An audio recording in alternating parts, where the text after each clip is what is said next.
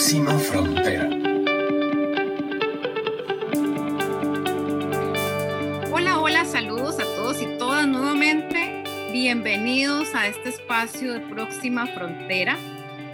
Esta semana, este mes, esta temporada, nos estamos dedicando a revivir, a rescatar, a recordar lo mejor de evolución sostenible, este evento que realizó nuestro aliado, la Alianza Empresarial para el Desarrollo, y que juntó en un solo espacio durante una semana a decenas de personas expertas en desarrollo sostenible.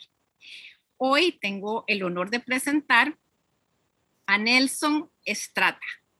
Nelson es cofundador de Inflexión Finance, que es una startup de consultoría e intermediación para acelerar el uso de soluciones de inversión de impacto en países emergentes. Eso suena bastante complicado, pero Nelson nos lo va a explicar en un momento. Bienvenido, Nelson, a Próxima Frontera. Gracias por dedicarnos unos minutos de tu tiempo.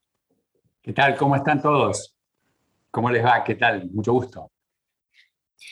Nelson, has trabajado 30 años como experto en el tema de las finanzas para la innovación, en el desarrollo de instrumentos multilaterales, bilaterales, o sea, estás en el mundo del dinero para impacto. ¿Podrías hacernos una breve reseña de cuál ha sido tu trayectoria en este campo? Ah, qué interesante. Bueno, eh, yo empecé eh, trabajando hace mucho tiempo consiguiendo formas de financiar la innovación. soy un experto en financiamiento de innovación, de empresas innovadoras de empresas cuyo capital son células grises, no se miden por la cantidad de los activos fijos que tienen. Y son muy difíciles de financiar porque uno financia talento y no hay nada que embargar si la empresa no tiene resultado. O sea, cuando empezó Apple, ibas a embargar un garaje donde había cuatro computadoras y tres tipos, pero te habían pedido un millón y medio de dólares. Entonces, empezando esa línea de financiamiento y políticas de financiamiento para ese tipo de empresas, terminé haciendo lo que estamos haciendo ahora en la empresa, que es financiar eh, más integralmente todos los ODS, porque lo que está pasando en el siglo XXI es que lo que se precisa para financiar los ODS es parecido a lo que, muy parecido a lo que se necesitaba construir para financiar el Sistema Nacional de Innovación y Creatividad. Eh, hay políticas públicas muy integradas, a pesar de que son todas muy dispersas, sistemas muy bien armados para incentivar el, capital eh, privado para el financiamiento de startups, de em, empresarios que arrancan, de emprendimientos de riesgo. Y en realidad hoy te pasa eso para financiar la salud, la educación, la cultura. Entonces, eh, eh, ocurre que justo los mecanismos que nosotros empezamos a diseñar cuando yo empecé, ahora son prácticamente los mecanismos de rigor que obligan a tener una, del lado de los gobiernos, muy buenas políticas públicas, eh, muy bien integradas, muy eficientes con el uso del dinero, y además una buena frontera de relacionamiento con el sector privado. Son todas cosas que solo con el Estado no caminan y a las empresas solas no les alcanza, no les da la espalda para poder hacerlos eh, solos, digamos. Por eso estoy en lo que estoy de lo que estás mencionando, Nelson, ha cambiado mucho esta realidad porque si recordamos hace pocos años había roles o responsabilidades que eran muy exclusivas de los gobiernos, ¿verdad? Que trabajar eh, en temas de protección del ambiente o temas de salud pública. Sabemos que hay países donde eso siempre ha sido más privado, pero ese es el rol que se espera del Estado, la, eh, la seguridad, el, el tema alimentario también. Pero luego aparecen por ahí algunos otros eh, eh, roles interesantes como el de las ONGs, empiezan a tomar acción en algunos espacios que han quedado tal vez sueltos de la labor, de la labor más gubernamental eh, y durante muchos años empiezan entonces a, a, interactuar de una forma tejiendo sus habilidades y sus recursos y luego aparecen las empresas haciendo también, haciéndose dueñas de otros espacios que empiezan a quedar nuevamente vacíos porque las condiciones se vuelven más complejas. Entonces, los roles que hace 20, 30 años eran de una parte de nuestra sociedad, ahora empiezan a tener tal vez un escenario menos claro, más diluido, más de colaboración. Durante estos años que has trabajado en el desarrollo de tu emprendimiento para financiar emprendimientos y este multilateralidad, ¿cómo podrías describir esa evolución de los roles de los stakeholders? Y mira, en, nuestros países ha habido una evolución bastante buena en los últimos 10 años, yo te diría, pero nosotros estamos de alguna manera un poco pagando las culpas de en primer lugar, de, venir un poco corriendo siempre la carrera desde atrás y de que no supimos tampoco desarrollar las instituciones, tanto públicas como privadas, para poder estar en estas cosas. Te, cuento un ejemplo eh, de los años 50, cuando Akio Morita quiso empezar Sony y con unos ingenieros de la guerra lograban grabar sonido en cintas de papel, porque en Japón no había plástico por la posguerra, y lograban hacer cintas de reproducción de audio y, mantando papel, él se quiso comprar la patente del transistor en Estados Unidos, porque quería hacer radios chiquitas. Y, y en ese momento en Japón no había venture capital, no había ninguna industria de financiación de nada, y el Estado japonés, del que todo el mundo admira hoy, no tenía nada parecido a una línea de crédito para de riesgo de financiamiento ni nada por el estilo. ¿Cómo lo hizo Morita? Se juntó con cuatro viejitos de los dueños de los que se llaman allá los saibatsus, los conglomerados empresariales grandes, que le dieron la plata para comprar la patente del transistor al Ministerio de Defensa de Estados Unidos, que no lo sabía usar para nada y tenía el patente, para que arrancara. Bueno, eso empezó una revolución que transformó a cuatro ingenieros locos de Japón en Sony. Hoy en Costa Rica tenés tipos de esos, ¿verdad? Entonces, ¿quién, quién hace ese, esa parte? Mirá que cuando compraron el transistor era el equivalente de hoy pedirle a alguien 30 millones de dólares, 40 millones. No era, no era una poca plata que pidieron, era mucho. Y, y el, Estado, el Estado es incapaz de hacer eso. El Estado no tiene la capacidad de darse cuenta de quién es el ganador de la economía y ponerle plata y apostarle a uno o al otro. No, este, le va a ir bien, yo pongo 20 millones, 20 millones de los taxpayers, que al final alguien paga si te va mal, ¿verdad? Y, por otro lado, el sector, nuestros países han desarrollado sistemas muy rígidos, aversos al riesgo, eh, que no son capaces de interpretar y de entender cómo aliarse con otros eh, aliados privados que quieran hacer este tipo de negocios. Eh, en, Estados Unidos surgió solo la industria del venture capital, eh, Silicon Valley, la Ruta 128, etcétera, etcétera. en Europa se pasaron 15, 20 años inventando políticas públicas para replicar aquello, porque no había nadie en Europa que lo hiciera. Y el resto de los países nosotros nos quedamos mirando, como en la tele, un poquito. Y nosotros, con mi empresa, lo que tratamos de hacer es un poco un puente entre esas dos cosas. El que sabe hacer esto y sabe que es buen negocio y sabe cómo se trabaja haciendo de angel investment o lo que sea en las economías desarrolladas, también puede entender que el gran golpe puede ser invertir en este empresario tico que está acá o este otro uruguayo como yo que está allá porque, porque el mundo global de los negocios ahora no tiene más país. Eh, acá en Uruguay hay unos amigos míos que tienen una empresa que se llama De Local, que la empezaron, los conozco desde que arrancaron, hace menos de 10 años, de cero. Y bueno, hicieron el IPO en Wall Street hace seis meses, la empresa vale más de 10 mil millones de dólares.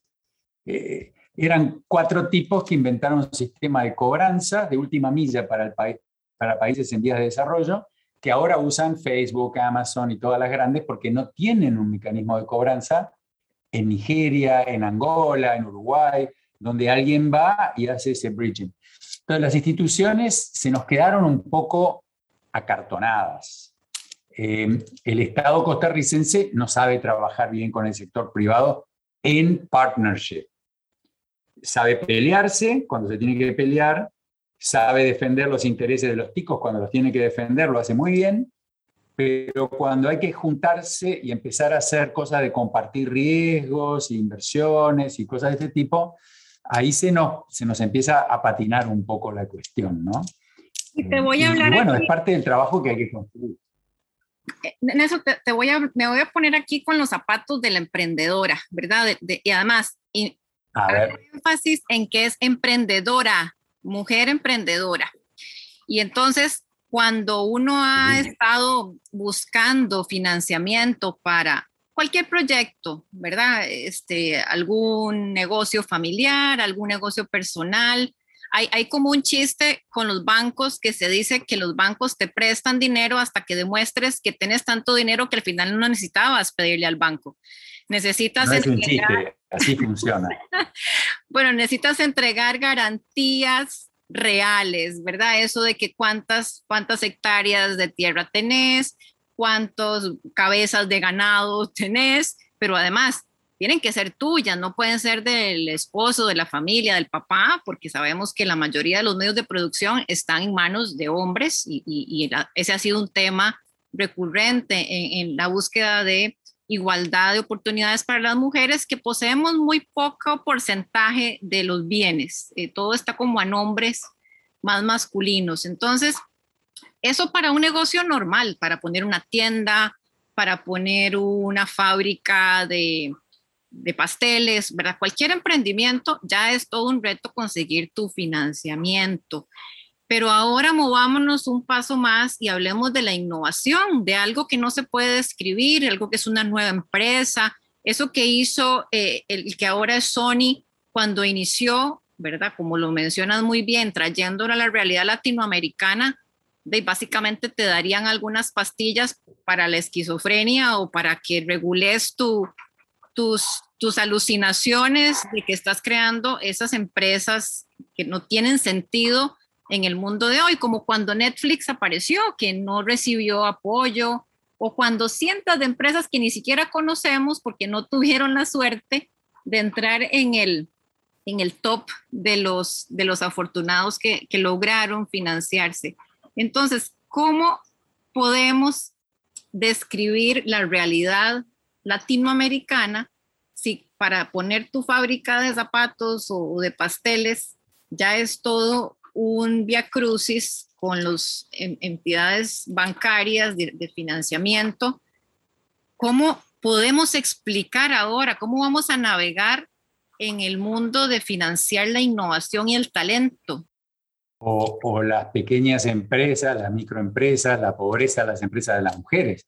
En, todos los casos, lo que, lo que tenés que tratar de hacer son esquemas donde eh, la gente, nosotros también tenemos varias, varias cosas culturales que no nos juegan a favor. La, una, la primera es que pensamos que todo lo tiene que hacer el Estado, lo que no es verdad. Y la segunda es que también pensamos que todo tiene que ser subsidiado, lo que tampoco es verdad.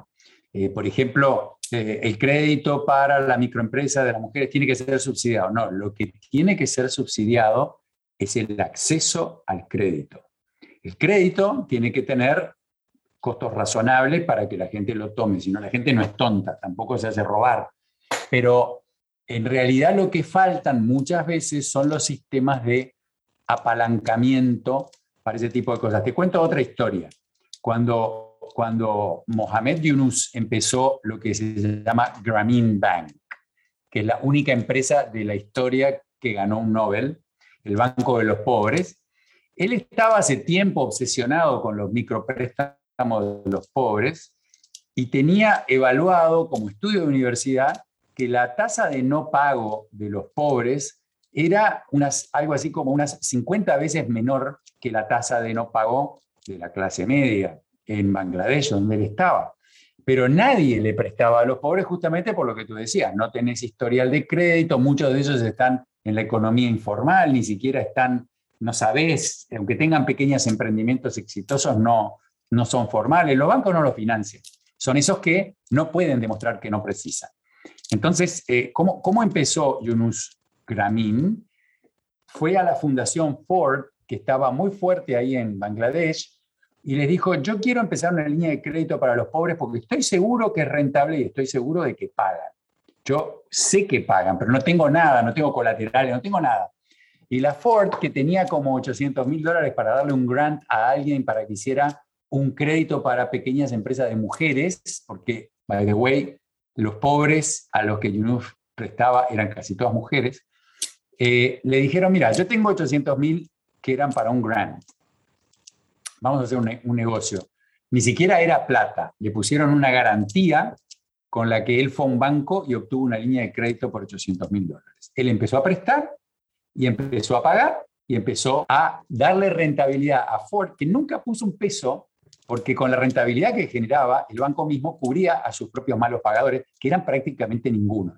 Entonces, toda la historia esta, que después terminó siendo lo que todos conocemos, empezó porque hubo alguien, un factor, que tomó un riesgo que parecía desmedido, que no lo era en realidad, que parecía desmedido, y arriesgó 800 mil dólares contra una cosa que podía haber sido una línea de crédito que no volvía nunca. Entonces, todas estas cosas, con un buen racional y con un buen, una buena preparación, se financian en muchas partes del mundo. Pero si tú te tomas los 800 mil dólares, agarras un avión y desapareces, la Ford nunca más va a invertir y generaste un daño que después nunca más podés arreglar. Eh, a nosotros, yo soy más del sur, ustedes en Centroamérica se portan un poco mejor, pero nosotros en la parte mía del sur de Latinoamérica somos como expertos en hacer ese tipo de cosas, ¿no? Cuando nos dan un poco de confianza para hacer cosas bien interesantes, normalmente siempre hay uno que se pasa de vivo y genera un daño que después genera un problema cultural que se arraiga por mucho tiempo. Todo esto es lo que yo te digo que cambió mucho en los últimos 10 años. El mundo es mucho más horizontal, la gente habla de otra manera, todos nos comunicamos, estamos hablando ahora por Zoom, yo en Uruguay, vos en Costa Rica. Eh, el mundo es totalmente horizontal y eh, estas oportunidades llegan mucho más rápido. Entonces yo creo que Costa Rica tiene todas esas características súper buenas para atraer a estos agentes de cambio. Estos agentes que pueden asociarse con el Estado costarricense si el Estado se anima, que pueden asociarse con empresarios costarricenses y que pueden tratar de empezar a tomar estas, estas inversiones con capital paciente, con, con un approach basado en el impacto y no tanto en el retorno económico. Hay, hay muchos modelos de negocio muy interesantes que yo tengo eh, mucho optimismo que se pueden usar en Costa Rica. Como ves, tengo una parte del corazón medio tica ya, ¿no? estamos hablando de, bueno, la historia de los microcréditos en Bangladesh es, fabuloso porque se rompió un esquema, eh, digamos, se rompió una normalidad, ¿verdad? Se hizo algo anormal, se normalizó. Pero posiblemente muchas de esas mujeres y hombres que recibieron este, este impulso de la Fundación Ford a través de un visionario, estaban haciendo negocios, digamos, del mundo tradicional, ¿verdad? Sus, tus textiles, sus comidas, sus construcciones.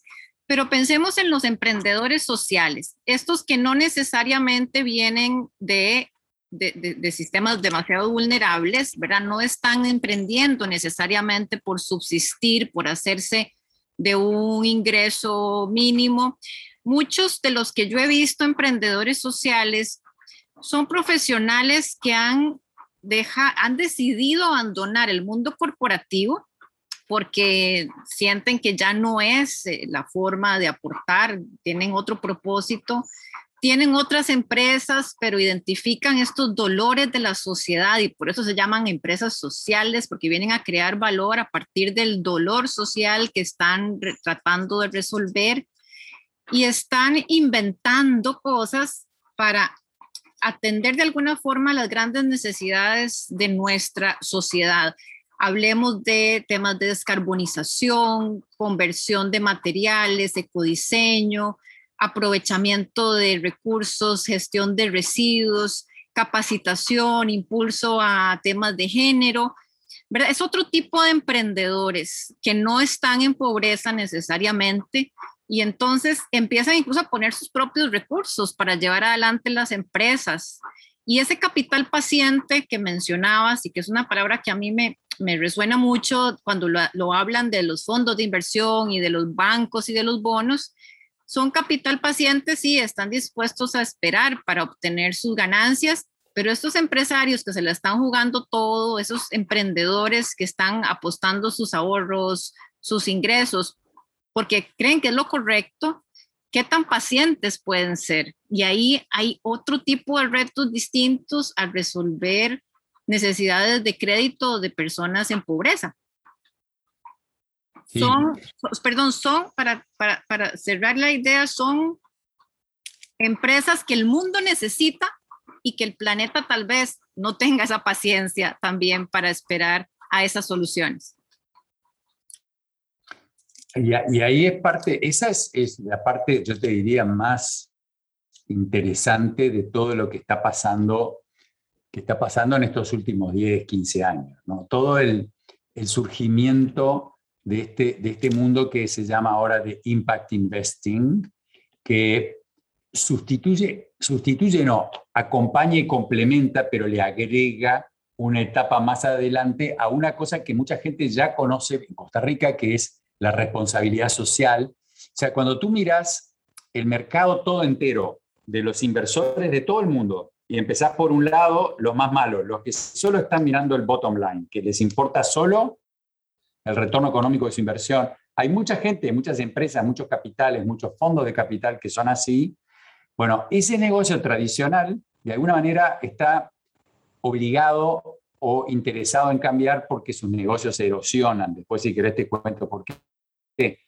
A partir de ahí apareció una nueva característica de empresas, fondos, etcétera, que eran los que hacían responsabilidad social, que hacen responsabilidad social, que de alguna manera dicen, bueno, yo tengo que tener un compromiso entre lo que mi empresa hace para devolverle algo a la comunidad, pero eso se lo saco un poquito a los shareholders, porque les estoy dando algo a los otros, devolviendo algo.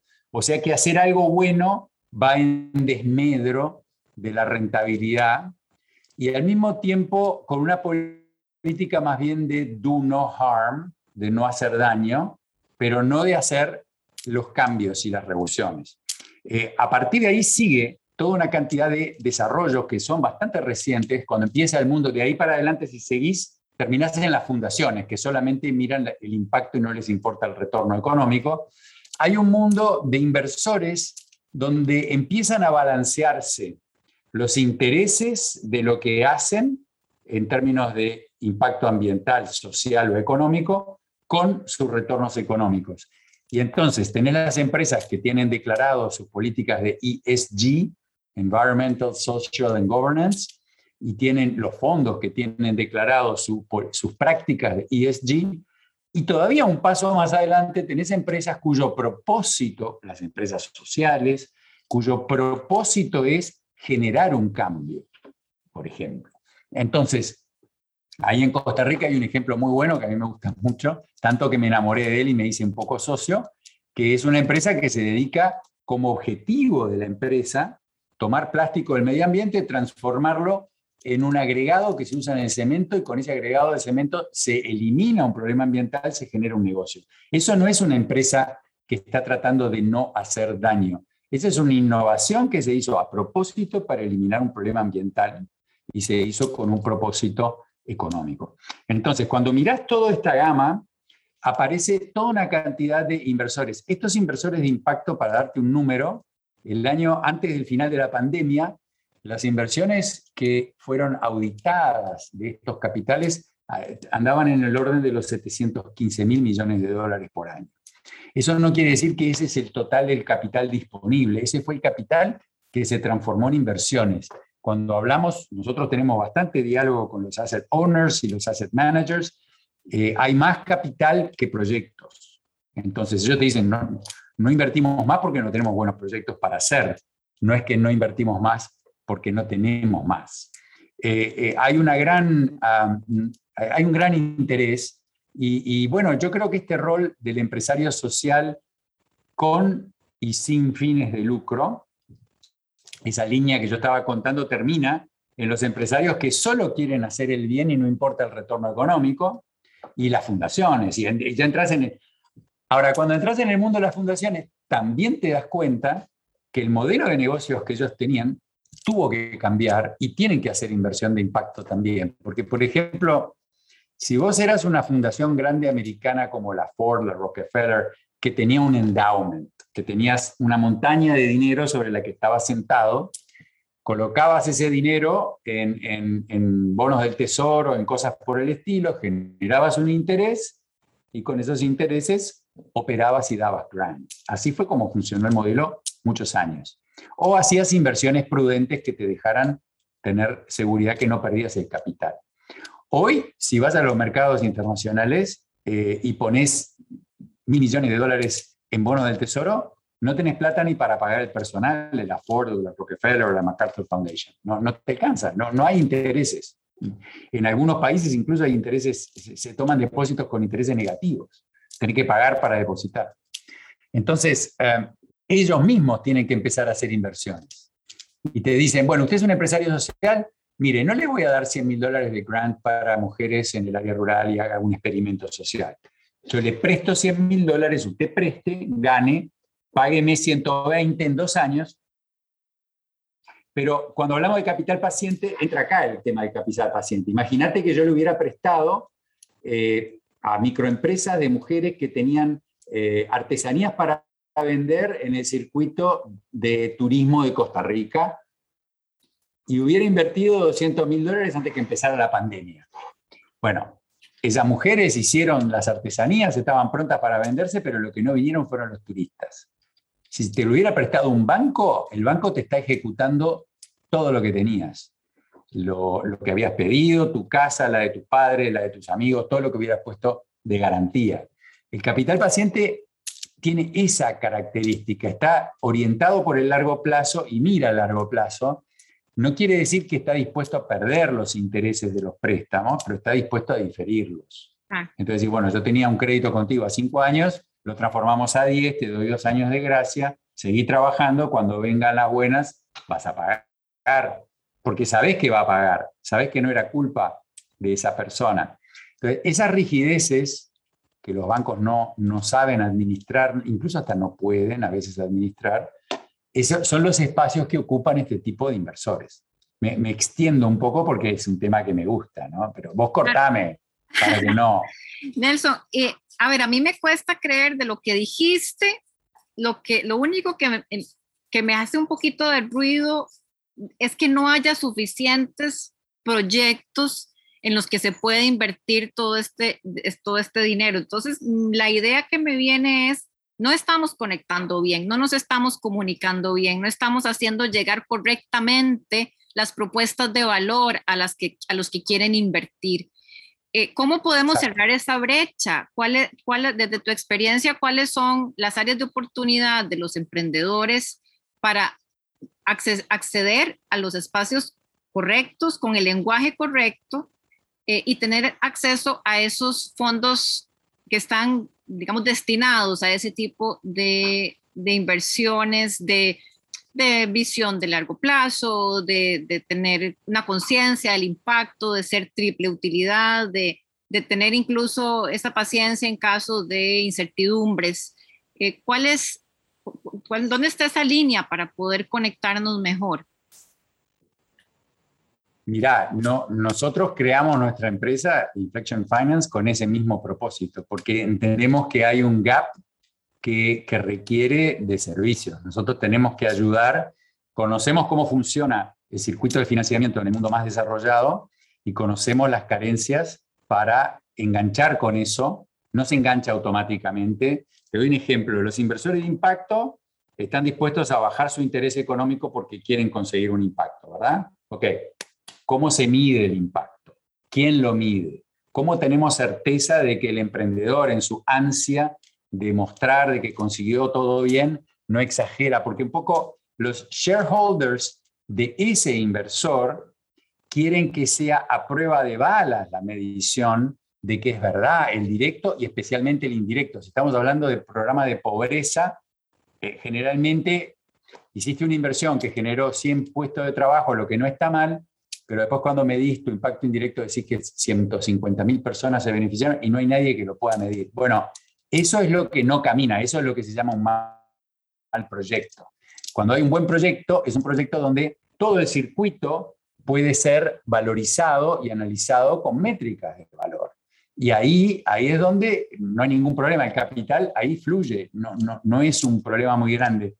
Donde más exquisitos son con estos requerimientos y donde más intolerantes están los capitales hoy es en el tema del medio ambiente. No hay espacio, en ningún lado te diría, pero en el tema ambiental no hay más espacio para declarar cosas muy grandes y hacer cosas muy chiquitas. Si vas a hacer una cuestión que no contamina, tenés que demostrar que no contamina. Si tu empresa es eh, carbono neutral o avanza hacia la carbono neutralidad, tenés que tener eh, indicadores basados en ciencia que lo demuestren, un tercero que lo verifique, etcétera, etcétera. O sea, el dinero te lo prestan porque alguien quiere que esta inversión de carbono neutralidad se haga, pero no es que desconfíen, quieren tener total certeza. Eh, en el mundo de la inversión de impacto, vos podés dar default de dos maneras, no pagando o no retornando el, retorno económico o no retornando el impacto que habías prometido. De cualquiera de las dos formas diste default y tenés una, una consecuencia económica. Entonces, es un mundo que es muy interesante, que hay que conocerlo, que por eso yo siempre insisto que en Costa Rica eh, hay, mucho campo para hacer estas cosas, pero no quieren tampoco invertir en empresas que, que muestran espejitos y que tratan después de componer una tesis de valor basada en impacto. Ellos invierten en proyectos concretos, correctos, con y sin fines de lucro, que tienen medición clara o intención clara de generar esas, esas, esas cosas. En mi experiencia, nosotros estamos enseñándole incluso a los gobiernos cómo manejarse con políticas adecuadas para poder incentivar esas inversiones. Hay todo un ecosistema de políticas que tiene que funcionar, pero también hacemos eh, eh, asesoramiento con empresas o grupos empresariales y con, especialmente con fondos de inversión y, desarrollamos fondos. En, Costa Rica pensamos ahora desarrollar un primer fondo de inversión de impacto verde. Queremos lanzarlo este año, eh, perdón, este año que viene, el 2022. Yo estoy viviendo en el 2022. estás, estás, venís del futuro. Eh, Nelson, ¿cuál, para, para cerrar esta conversación, y creo que es súper interesante todo lo que, lo que nos estás contando desde muchas perspectivas, por supuesto para los emprendedores, para quienes están invirtiendo, para los gobiernos. Todo tiene que ser como una coreografía para que el resultado final nos permita llegar victoriosos o nos permita llegar al 2030, al 2050, con las metas que nos hemos puesto, ambiciosas en algunos casos, más conservadoras en otros, pero va a ser indispensable la articulación de todos los sectores. Ya no el gobierno no puede solo, ni puede con las ONGs ayudando un poquito, ni pueden los organismos internacionales, ni pueden las empresas. Tienen, tenemos que poder todos juntos. ¿Cuál es el, la próxima frontera para lograr que esta coreografía funcione y que, y, y que logremos salir victoriosos de estos retos que como generación tenemos actualmente?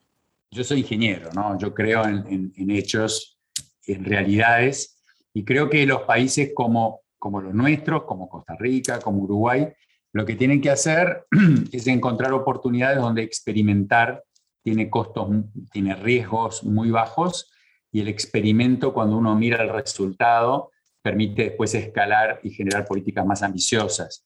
Una de las cosas que hicimos fue cuando, cuando empezó la pandemia, hablamos con el presidente y dijimos, mire, podemos hacer 10 medidas de emergencia donde tratamos de hacer estas, estos inventos con muy bajo riesgo para el gobierno para multiplicar los panes, porque el, dinero no alcanza.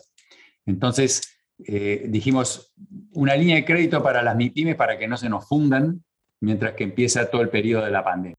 Entonces, muchas veces lo que hay que hacer es animarse, no, no hacer siempre más de lo mismo, sino tratar de empezar a decir, bueno, a ver, ¿y cuál es, cuál, es el problema que yo tengo que resolver? Tal, para eso no tengo nunca, ni voy a tener nunca el dinero suficiente. ¿Cómo puedo encontrar mecanismos nuevos, innovadores, que me permitan hacerlo aunque no tenga todos esos recursos? Y bueno, ahí empieza a, entrar uno en ambientes de trabajo diferentes. Resultados, evidencias, pilotos, em, impacto. Nelson Estrata, experto en financiar la innovación y en conectar los puntos. Muchas gracias por aceptar la invitación a Próxima Frontera en esta edición especial de Evolución Sostenible, gracias a nuestro aliado de eh, AED, la, Alianza Empresarial para el Desarrollo. Muchos éxitos con sus proyectos y ya que lo vemos que está muy vinculado con Costa Rica, pues maravilloso que toda esa experiencia también pueda ser utilizada en nuestro ecosistema que tanto necesita de esas visiones frescas y que articulemos una coreografía que nos salga hermosa Muchas gracias, Nelson. Seguro. Gracias. El año que viene voy a estar por ahí, nos vamos a ver. Seguro. Muchas gracias por la invitación, por tenerme. Pues bienvenido acá a Costa Rica en cualquier momento y a todos ustedes que nos escucharon, muchas gracias por su tiempo y hasta la próxima.